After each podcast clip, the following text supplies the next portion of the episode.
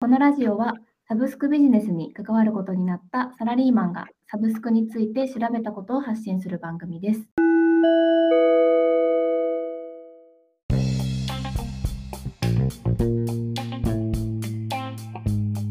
はい、えー、本日はですね、教員向けの ICT 教育をサポートするためのサブスクサービス、マスタースタディについて語っていきたいと思います。このサービスはですね、Google for Education という Google 社の教育プログラムを使った ICT 教育を進める先生のあったらいいなが見つかる総合のプラットフォームというところで2月7日から提供が開始になっています。なので10日前、結構最新のサービスになっています。で、えーと、パソコンとかタブレットを使ったデジタル授業で活用できる教材用のテンプレートがあったりして、小中学校の教員向けに年額2970円でサブスク方式で配信しています。デジタル端末を活用した授業運営に不慣れな教員をターゲットにして、今年の8月をめどに3万人の契約を目指しているというサービスでございます。なるほど。はい、あの教員向けのサービスなんですね。子供じゃなくて。はい、えー、ただいろいろなんかサービスがあってあの先生が説明する代わりにこのサービスを使ってもう Chromebook の使い方とかも動画を見たら生徒が先生いなくても動画を見たら分かるっていうサービスがあったりとか。ああなるほど。そういうサービスもあるみたいですね。でもなんかトータルでもうえっ、ー、と PC とか、えー、タブレットの教育をもうトータルでサポートする。そうですね。みたいなところなんですね。はい。ちょっと今日は珍しく私が主導しておりますけれども。はい、そうですね。で、あの一応背景として、このサービスが開始された背景として、政府の、え、ごめんなさい。ギガスクール。ギガスクール構想で合ってますかね？はい。合ってる。ギガスクール構想っていうところでパソコンとかタブレット端末が小中学生に1人1台支給されたんですがこのマスタースタディっていうのを提供する株式会社ストリートスマートっていうところがありましてそこの社長さん松林社長がデジタル機器を使いこなせてない教員が多いっていうふうに言っていて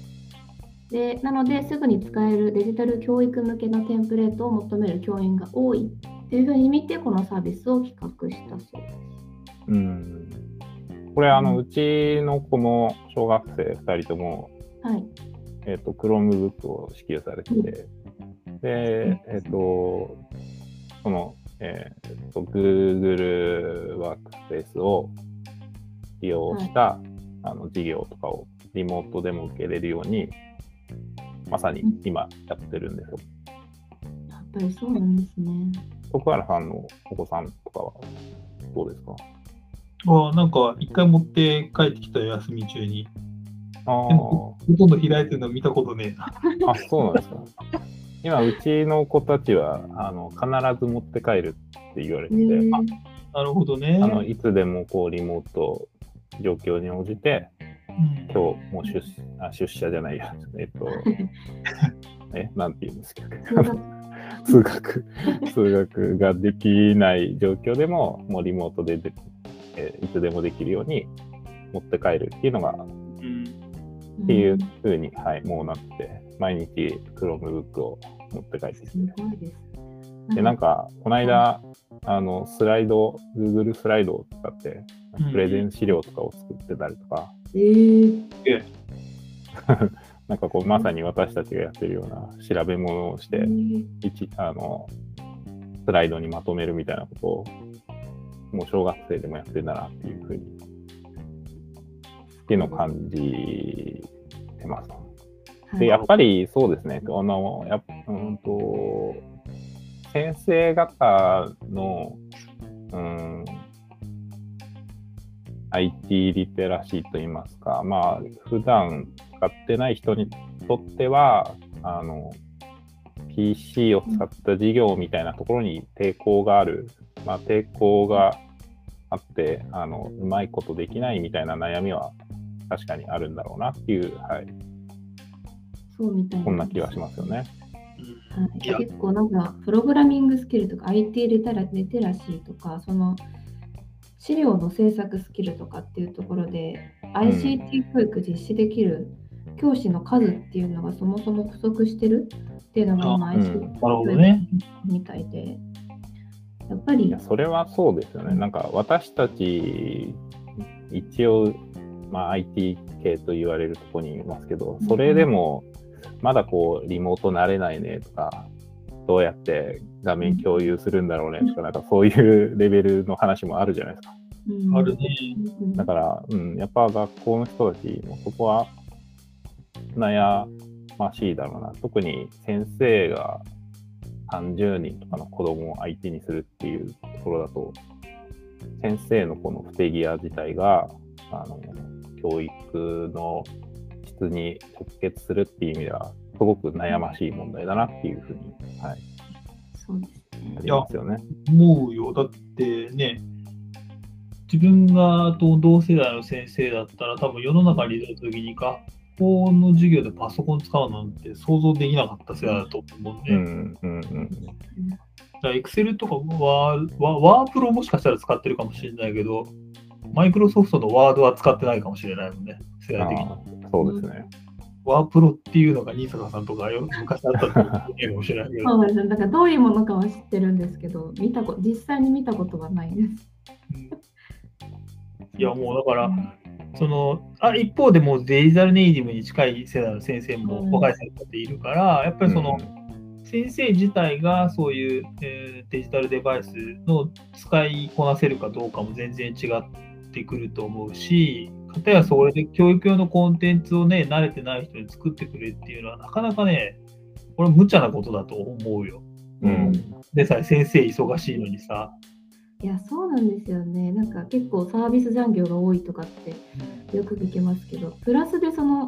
IT、ICT の勉強しなきゃいけないってなったら。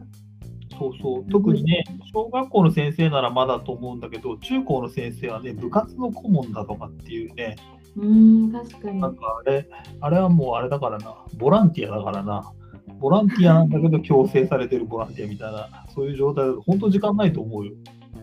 うん、週末に試合でね、同行しなきゃいけないとかって言ったら、休日すらないわけだからね、あれね。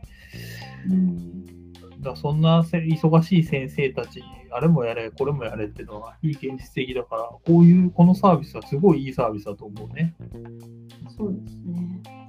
サービス内容の話を一切してないので、ちょっと簡単に説明してもらっていいですか？ね、はい、えっと、サービス内容としては、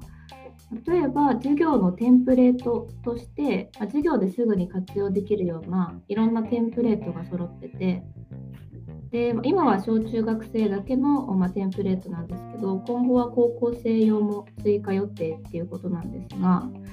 例えばなんか今月ね、の感想フォームを Google フォームで送ったりとか、そういう、はい、もうテンプレートがもあるんですね。なんか漢字を合体させようとかっていうなんか教材みたいなものももうすでに入っているということと、まあ、あとは先ほどちょっと話したんですけど Google for Education っていうものの解説動画の教材が入ってて、まあ、Chromebook の使い方だったりそのデジタルツールを使う上での注意点とかっていうのを先生の代わりに生徒にあの伝える動画集っていうのもあって Chromebook の起動とかログインっていうところから動画で説明してくれるっていうところと、まあ、あとは先生向けの ICT の授業の始め方っていうところで先生向けにもありますしあとは書籍をもとにその活用方法をあの解説する動画とかっていうのもサービスとしてはあるみたいですね。うん、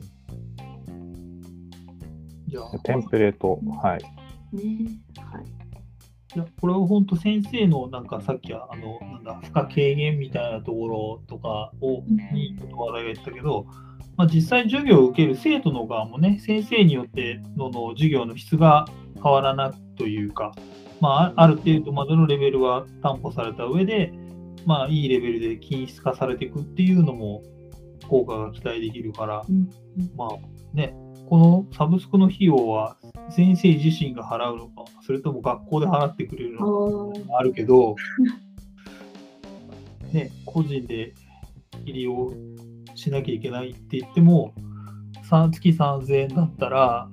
その3時間、時給1000円と考えても3時間分なんてあっという間に取り戻せそうだなっていう価格設定だなと思いましたね。うん、そうですね。うん、うん、そうです、ね、これ、あの、なんか今、その、見てるテンプレート、感想フォームを、あの、作ってくれてるみたいなのあるんですけど、うん、なんかテストとかも、定期テストみたいのも作れるじゃないですか。Google、フォームでも作れるし。ああ、確かにそうですね。まあ、ちょっとな、定期テストじゃなくてもなん、なんだろうな、簡単な。ミニテストとかも作れる、ね、そうそうそう。っていうところも、まあ、作って、テンプレートとしてあれば、すごく、あのー、やりやすいし、まあ便利ですよね。結構、まあ一から作るのも大変だっていうのはよくわかるので、そこのテンプレだけ作ってもらってるっていうところだけでも、すごくありがたいサービスですね。そんなところですかね。うん。そうですね。はい。いや、今後こういうサービスどんどん、まあ、先生向けってわけじゃないけど、なんかこういうのどんどん増えていくんじゃないかなと思うよね。あの世の中、ほら、業務効率だ、もう、優秀だとかさ、もっと自由な時間作りましょうとか言ってる中では、まあ、世の中にフィットしてるよね。うん。うん、この価格設定、ペイできるのかな？まあ、確かに。そんなことをちょっと思いますけど。はい。